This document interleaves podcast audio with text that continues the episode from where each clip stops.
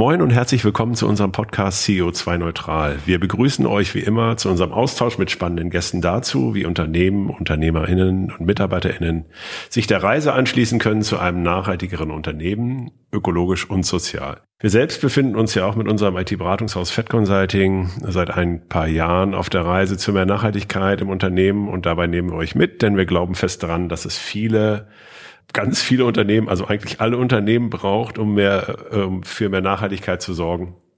Wir, das sind wie immer Maike und ich. Maike, wie geht's? Moin Nils, mir geht's sehr gut. Äh, wir nehmen mal wieder an einem Montag auf. Das passiert gar nicht so oft. Und ich merke noch, es ist noch so ein bisschen dieses Monday Morning Blues, kann man es vielleicht nennen. Also die Woche startet gerade. Aber sonst äh, geht's mir sehr gut. Und dir, Nils? Ja, mir geht's auch spitze. Also hänge auch noch so ein bisschen. Mein Junior ist heute auf Klassenreise gegangen. Äh, da bin ich gerade noch so ein bisschen, habe ich ihn gerade abgeliefert. Ja. Und jetzt geht's los. Wen haben wir denn heute zu Gast? Ja, und zwar ist Birgit Brinkmann bei uns. Äh, Birgit, du hast schon mehrere Stationen in deinem Berufsleben hinter dir. Du warst unter anderem bei UniCredit als Projektassistenz oder bei der Xenium AG als Beraterin. Ich habe gesehen, dass du im Jahr 2013 auch freiwillige Arbeit in Neuseeland abgeleistet hast. Finde ich auch total spannend. Und jetzt äh, bist du aber mittlerweile Head of Communication bei Skiara. Und Skiara verspricht durch Umweltzeitreisen klimaaktive Mitarbeitende in unter vier Stunden. Moin Birgit, schön, dass du hier bist. Ja, schönen guten Morgen. Vielen Dank an dich, Maike und Nils, dass ihr mich hier in eurem Podcast begrüßt. Ich freue mich sehr darauf. Und ja, genau, ja, ich habe schon ein paar unterschiedliche Stationen im Leben gehabt, ähm, durfte also auch mal tagsüber Schäfchen zählen. Und ähm, inzwischen reise ich zwar nicht nach Neuseeland, aber nehme regelmäßig Menschen mit auf Klimazeitreise bei Skiara und darf auch in der Geschäftsleitung die Geschicke lenken. Also das macht echt richtig viel Spaß. Wir fangen ja immer an, dass wir erstmal unsere Gäste fragen, äh, wie sie eigentlich zum Thema Nachhaltigkeit gekommen sind. Wie war es denn bei dir? Äh, war das so, bist du born green? Bist du halt, hast du irgendwann den Moment bis morgens aufgewacht und hast gedacht, okay, äh, jetzt muss ich irgendwie was tun? Oder wie bist du dazu gekommen? Ja, also so ein singuläres Event absolut leider gar nicht. Da kann ich jetzt keinen, keinen Tag äh, hervorheben. Bei mir ist es eher so gewesen, dass ich mir immer mehr Gedanken gemacht habe. Also man hat erst mal die eine Handlung hinterfragt und hat sein Verhalten geändert oder hat mal hingeguckt und hat mal Müll aufgesammelt, nachdem man auf einem Festival war und dachte sich so, das kann ja irgendwie nicht so sein, wenn das, wenn man da jetzt so ein paar ta schöne Tage hatte. Und ähm, tatsächlich bin ich irgendwie im Laufe des Lebens immer grüner geworden. Also mir ist das gar nicht so so direkt so aufgefallen. Es war jetzt keine bewusste Entscheidung, dass ich gesagt habe, so ab heute Öko. Aber ich merke schon, dass ja, wenn man die erste Entscheidung trifft, dass dann die die weiteren Schritte viel leichter sind und dass man dann einfach ja mehr einen Blick dafür bekommt und Dinge hinterfragt und auch nachfragt und sagt, wie wird das produziert, wo kommt das her, was ist da drin und teilweise fällt mir dann eigentlich eher so rückwirkend auf, wie wenig ich früher die Dinge hinterfragt habe, sondern sie einfach gemacht habe und es war voll normal. Das merke ich eigentlich eher. Und manchmal bin ich auch erstaunt, wenn andere Menschen da noch nicht sind an dem Punkt und sich da einfach blind äh, etwas konsumieren und überhaupt nicht daran denken, wie kommt das her, wie wird das produziert oder wer oder was musste dafür leiden, dass das dass das umgesetzt werden konnte. Also das ist eher so ein Prozess. Und ich bin da auch noch nicht am Ende. Also ich glaube, da gibt's noch einiges, was ich äh, verändern kann. Heißt aber auch, das ist auch so ein Punkt, der, der sehr für mich spricht, dass äh, man muss nicht voll öko sein, um was fürs Klima zu tun, sondern jeder einzelne Schritt, den man macht, der bringt uns alle schon weiter in unserer ersten Podcast-Folge, ich hatte das glaube ich schon mehrfach zitiert, hatten wir mit Mimi Sewalski äh, vom Avocado Store gesprochen. Und da hatte sie halt irgendwie ein schönes Bild, dass ja am Ende irgendwie alle auf diese Straße zu mehr Nachhaltigkeit irgendwie rauf müssen und dann halt sich ja irgendwie dann natürlich auch in ihrem Tempo da halt irgendwie weiter bewegen. Also wenn man die dann halt dann irgendwie begleitet, dann ist es ja, scheint es ja bei dir tatsächlich selber auch so zu sein, dass du halt dann irgendwann dachtest halt, okay, äh, ja, und jetzt halt immer guckst so Step by Step, äh, wie es da weitergeht. Ja, absolut. Und das ist auch was, was wir bei Skiara eben feststellen. Also wir haben es auch tatsächlich in unseren FAQs drin stehen. Man muss nicht voll öko und nicht grün sein, um jetzt unsere Klimazeitreisen zu machen, sondern es geht eigentlich darum, dass wir da schon auch alle Menschen erreichen wollen und alle irgendwo abholen wollen. Und ihnen die Möglichkeit geben, einfach auch in gewisser Weise in ihrem Tempo Schritte zu gehen. Und tatsächlich richten wir es jetzt nicht nur an die CEOs, die sagen, na, das will ich jetzt für mein, für mein Unternehmen buchen und die sollen mal alle schön das machen und wir wollen unsere Klimaschutzmaßnahmen äh, möglichst flüssig durchbringen, sondern es geht auch die um die Menschen, die vielleicht sich damit noch nicht so beschäftigt haben oder einfach ja im Alltag da noch nicht so die Möglichkeit hatten oder auch, dass der einzelne Klimaschutzbeauftragte, der da durch die Gänge geht, dass er sich denkt, okay, jetzt habe ich ein Mittel an der Hand, da könnte ich vielleicht bei einer Mitarbeiterveranstaltung, kann ich auch tatsächlich mal zeigen, warum ich das mache und warum das wichtig ist. Und warum das auch uns alle betrifft, auch wenn wir vielleicht auf einem Dorf in, in Bayern wohnen oder, oder in der Großstadt, ist voll egal. Ja, dann erzähl doch mal ein bisschen was über die Klimareise. Also wir haben das, das schon mehrfach jetzt gehört. Äh, was ist denn, was kann ich mir denn unter so einer Klimareise vorstellen? Ganz praktisch gesehen ist es eine webbasierte Applikation, die wir haben. Das heißt, äh, man kann das sowohl theoretisch vom Homeoffice, von zu Hause aus, von der Couch machen. Man ähm, kann das im besten Fall mit mehreren Teilnehmern zusammen buchen. Dann gibt's am Anfang so eine Art Welcome Launch, da kann man so ein paar persönliche Daten eingeben, auch seinen Wohnort, dass das Ganze auch wirklich für, für den Bezirk, in dem man wohnt, dann angepasst ist, dass dann quasi die Temperaturdaten oder so mit dem aktuellen Wetter äh, gleich ist. Und dann ist es ein bisschen so wie, wie diese CO2-Rechner, die man kennt. Also man gibt halt verschiedene Daten ein. Man kann je nach Bedarf auch mehr oder weniger Infos geben. Aber na klar, je mehr man eingibt, desto konkreter und individueller ist das Ganze. Und dann kann man quasi die Projektion ins Jahr 2100 sehen und sieht dann aber auch die Entwicklung. Also man beginnt halt, also Zeitreise kommt der Begriff daher, dass man quasi, wenn wir jetzt 2022 starten, dann geht im Zeitraffer die äh, Zeit voran und ähm, dadurch entsehe ich Temperaturentwicklungen, Meeresspiegelentwicklung und dann sehe ich, okay, wenn ich jetzt eine Entscheidung treffe, zum Beispiel, ich plane jetzt meinen Sommerurlaub nächstes Jahr, ich schaffe mir ein neues Auto an, ich ändere meine Ernährungsgewohnheiten, dann ändern sich halt immer die Werte, weil das dann hochpotenziert wird und dann kann man sehen, okay, was bedeutet das konkret für mich? Und das sind auch nicht nur Annahmen, die wir treffen, sondern wir arbeiten ganz eng mit dem Potsdamer Institut für Klimafolgenforschung zusammen. Und das sind hochkomplexe Klimamodelle, die im Hintergrund laufen. Das Ganze äh, machen wir deshalb, weil einfach die reinen Fakten, also diese wissenschaftlichen Daten, es ist ja nicht so, dass die unbekannt sind, sondern die gibt's ja schon lange und die werden auch immer wieder proklamiert und äh, werden an die Menschen herangetragen. Aber ein großer Unterschied ist, der Mensch braucht die Erfahrung, der braucht die persönliche Erfahrung, um in die Aktion zu gehen. Und das ist etwas, was wir anhand dieser Simulation ermöglichen. Also die Teilnehmer können selbst quasi am eigenen Leib erfahren, was bedeutet das für mich und meine direkte Umwelt, wenn ich mich so verhalte, wie ich es tue. Und dann sehe ich hoch, hochgerechnet die Auswirkungen. Wir haben dann auch noch so ein paar Special Effects, dass dann ab einer bestimmten Temperatur äh, kommt dann eine Warnmeldung, dass irgendein Tier ausstirbt oder bei einem Meeresspiegelanstieg, dass, was weiß ich, zum Beispiel Bremerhaven überflutet werden könnte und dergleichen. Also es wird halt immer reeller. Und das macht natürlich was mit einem. Und wenn generell sich das Klima so weit entwickelt, dass die Bäume zum Beispiel absterben, dann passiert das auch in der Simulation. Und das ist insofern ganz interessant, weil, also ich hatte letztens ähm, einen ganz interessanten Vortrag. Wir haben ja immer dieses Problem, dass Angst ist kein Motivator, sondern Angst, das setzt uns in Schockstarre und wir bewegen uns am besten gar nicht mehr.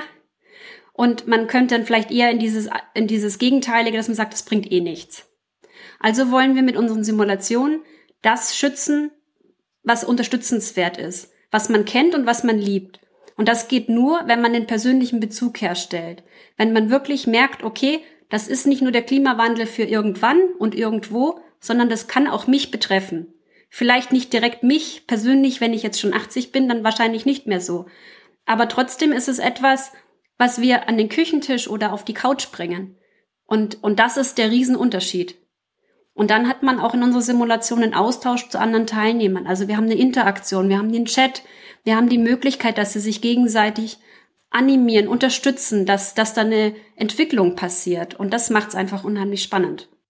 Ja, und gerade den Punkt stelle ich mir auch unglaublich wichtig vor, weil du ja auch gesagt hast, so das macht ja was mit einem, wenn man das dann äh, so sieht im Zeitraffer. Ähm, kannst du da mal so ein bisschen erzählen? Also ich glaube, dass das ja, also wenn ich mir das jetzt nur vorstelle sozusagen und wir drei wissen ja vermutlich was, wenn wir so weitermachen, jetzt passiert in den nächsten Jahren.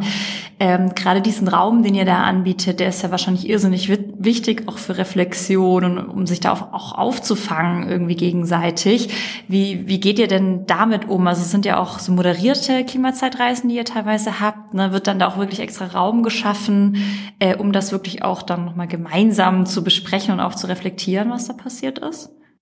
Also tatsächlich ist es so, dass wir im Moment einen ähm, schon gut einsetzbaren Prototypen haben. Also wir sind, uns gibt's ja noch nicht so arg lang, wir sind ja noch so die Startup-Kategorie. Und wir haben jetzt schon einen, einen, tollen Prototyp auf die Beine gestellt, den wir auch äh, nutzen und für Simulationen verwenden. Tatsächlich ist es aber so, das, was ich auch vorhin schon angesprochen habe, dieser, dieser Aspekt Angst ist ganz wichtig, dass man den also der wird auftreten. Das ist einfach eine menschliche, natürliche Reaktion. Aber da ist eben die Moderation auch ganz wichtig, dass man diese Gruppe entsprechend begleitet, dem ganzen Raum gibt und auch dann Möglichkeiten aufweist, okay, was mache ich denn jetzt mit dieser Info? Was für Möglichkeiten habe ich? Und das Ganze lebt ja auch von den Teilnehmern untereinander.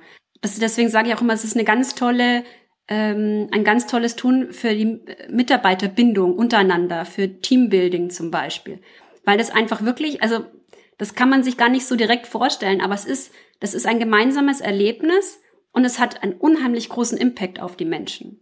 Und das ist was Fundamentales, was in ihnen passiert und deswegen ist es auch so wichtig, das zu begleiten und eben Raum zu geben für eine Diskussion, für ein Miteinander, für ein Mitziehen, motivieren oder auch zu sagen, hey, komm, lass es uns anpacken oder jetzt machen wir folgende Aktion im Unternehmen oder wir ziehen die Klimaschutzmaßnahmen jetzt stärker durch, wir müssen das machen, wir müssen das voranbringen.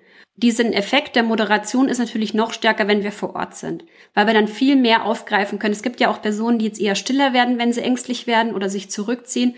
Und dann kann man natürlich in der Gruppe vor Ort sieht man das mehr.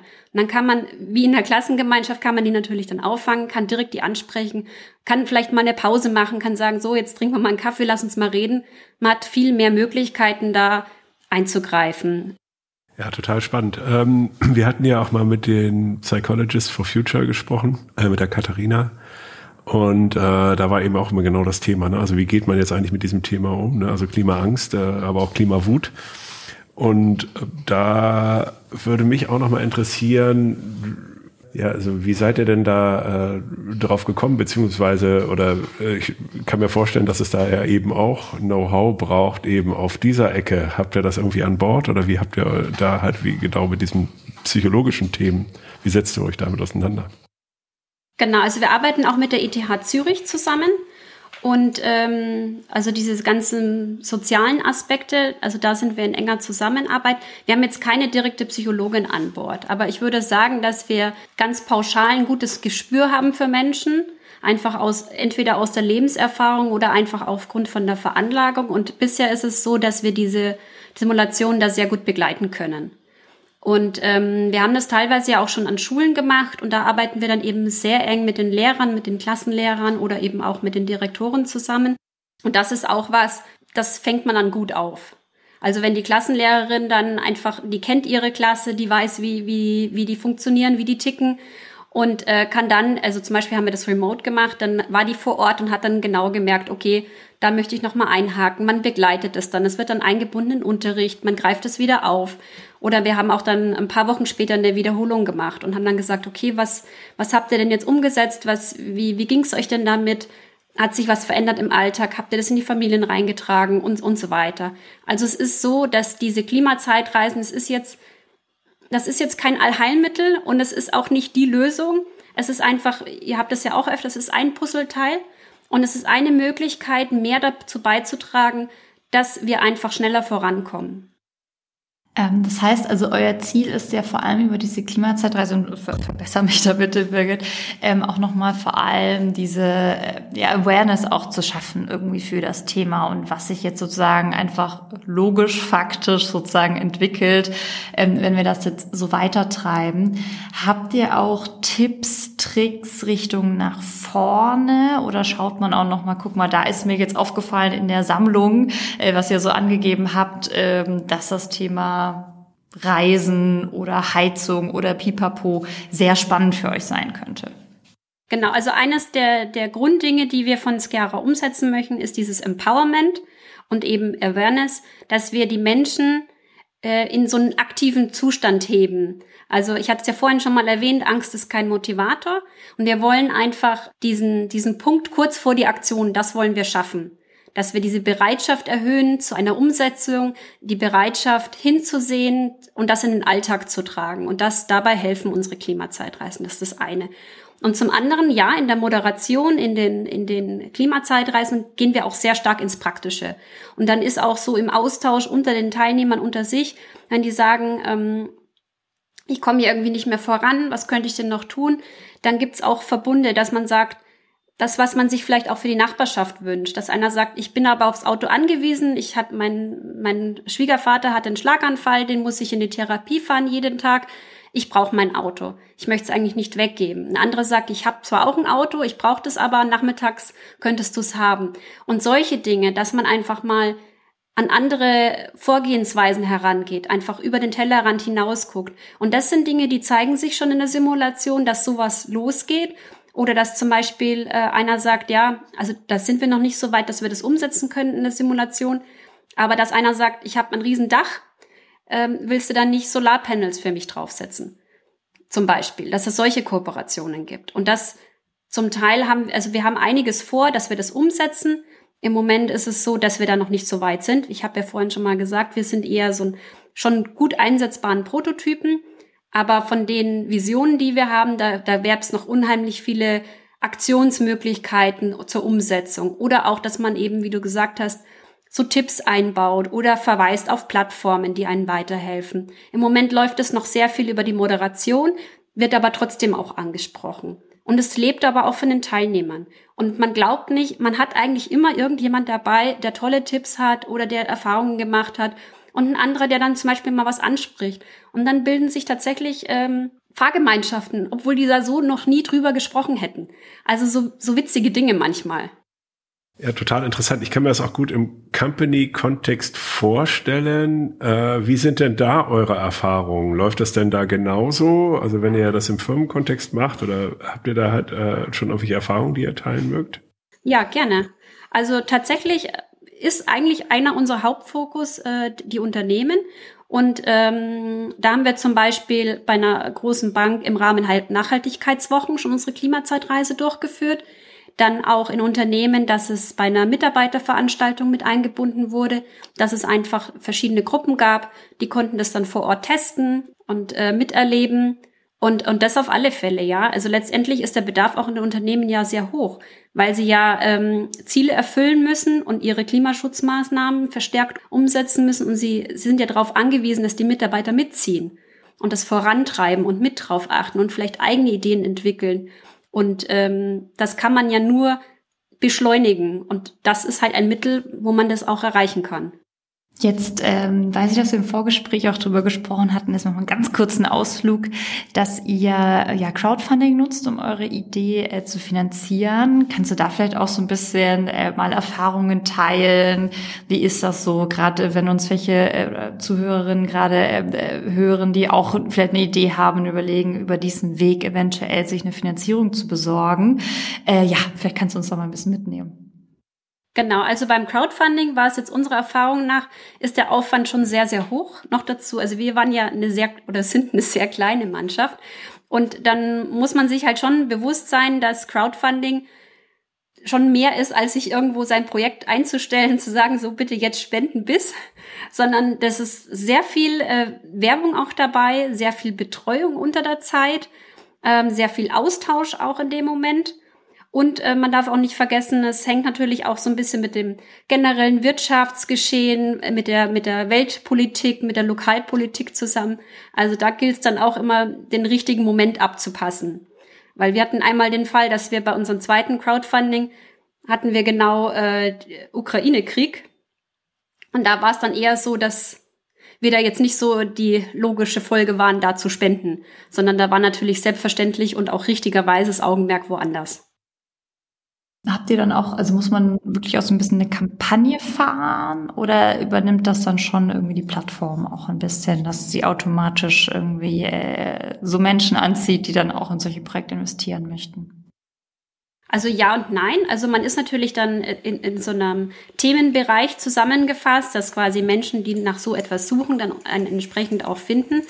Aber ja, es gab schon eine massive Kampagne von unserer Seite. Also dass man auch Aktionen macht, dass man Themenabende macht, Vorträge, dass man einfach auch was bietet in der Zeit.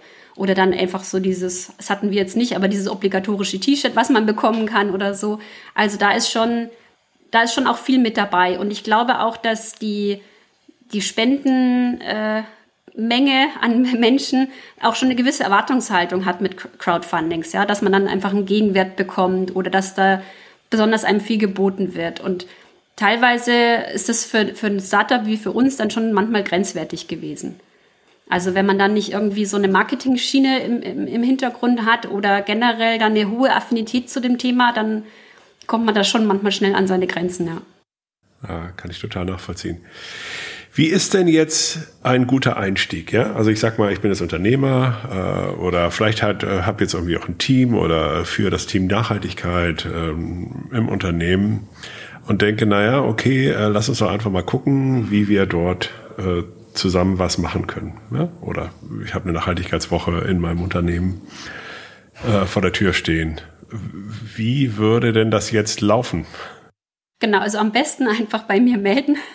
Denn ähm, also am einfachsten ist es wirklich, dass man miteinander spricht, dass man so ein bisschen guckt, okay, was ist so die, die äh, Erwartungshaltung oder die Hoffnung dahinter, was, was verbindet man damit, äh, in welchem Rahmen möchte man es einsetzen, wie viele Personen, ist es jetzt remote, sind die Menschen quasi in einem Raum und nur zugeschaltet remote? Sind sie jeweils einzeln im Homeoffice? Ist es eine, eine vor Ort? Also das sind so verschiedene Stellschrauben, die man hat, die dann auch das Ganze auch beeinflussen. Und dann muss man halt gucken, ähm, was passt zu demjenigen. Also was, was ist kundengerecht und was, wo hat er den meisten Nutzen daraus und mit welchem Hintergrund auch. Also wenn man natürlich in Richtung Teambuilding auch denkt, dann ist es eher schlecht, dass komplett jeder ist zu Hause in seinem Homeoffice.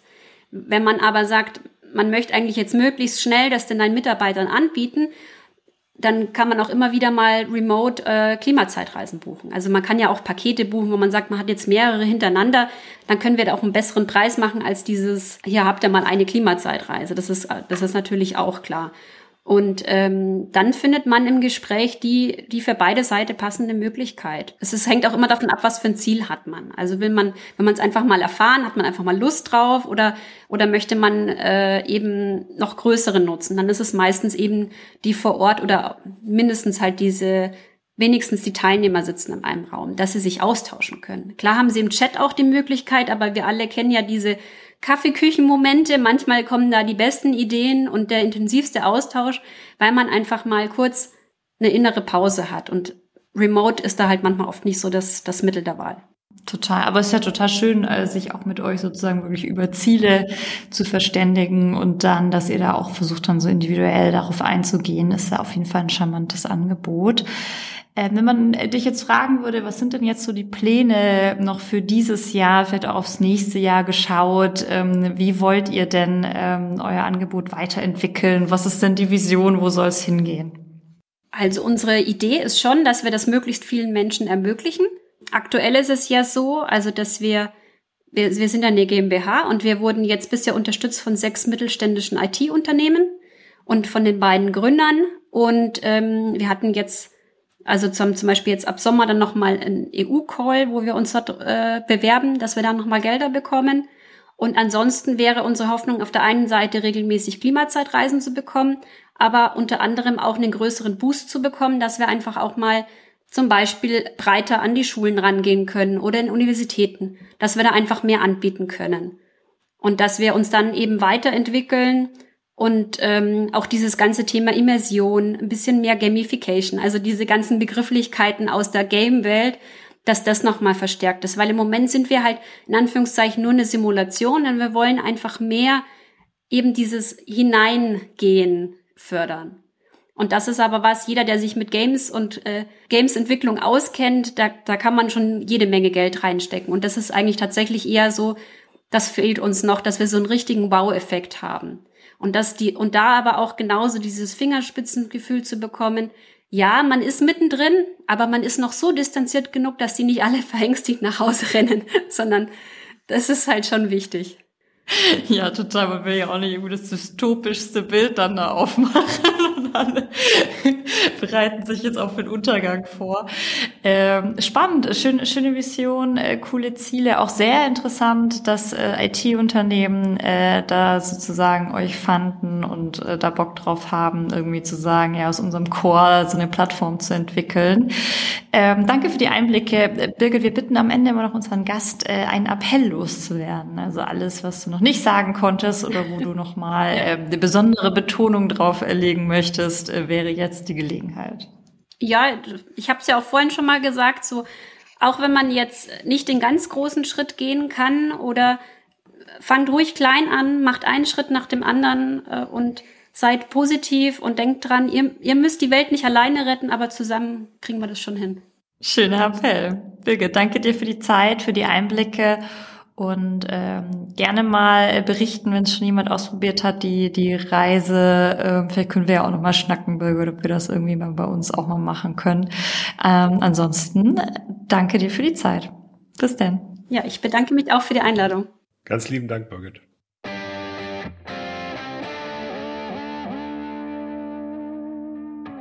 Ja, Maike, wir hatten Birgit zu Gast. Was nimmst du denn mit? Ja, nochmal spannend, ne? Also ich finde es, ähm, sie jetzt so schön auch eingeleitet mit, also es sind eigentlich alle Informationen da.